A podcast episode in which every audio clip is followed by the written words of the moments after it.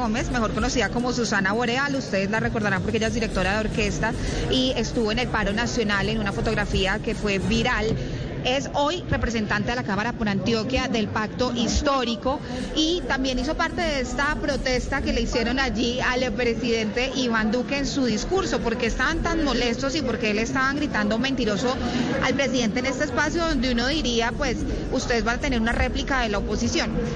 Bueno, la verdad es que, bueno, primero, Iván Duque ya se fue y no va a escuchar las réplicas de la oposición. O sea, él ya se fue, o sea que era el momento también para decirlo, uno no pide permiso para protestar.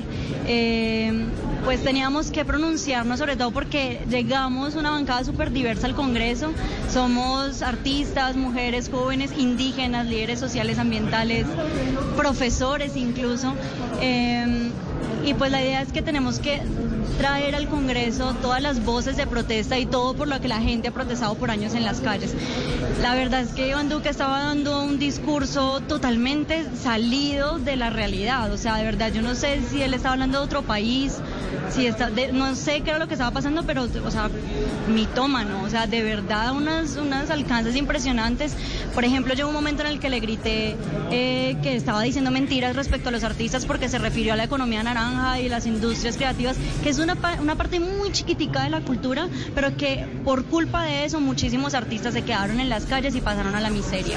Representante, gracias. Es la explicación y la versión de una de las protagonistas de esta protesta al presidente saliente Iván Duque.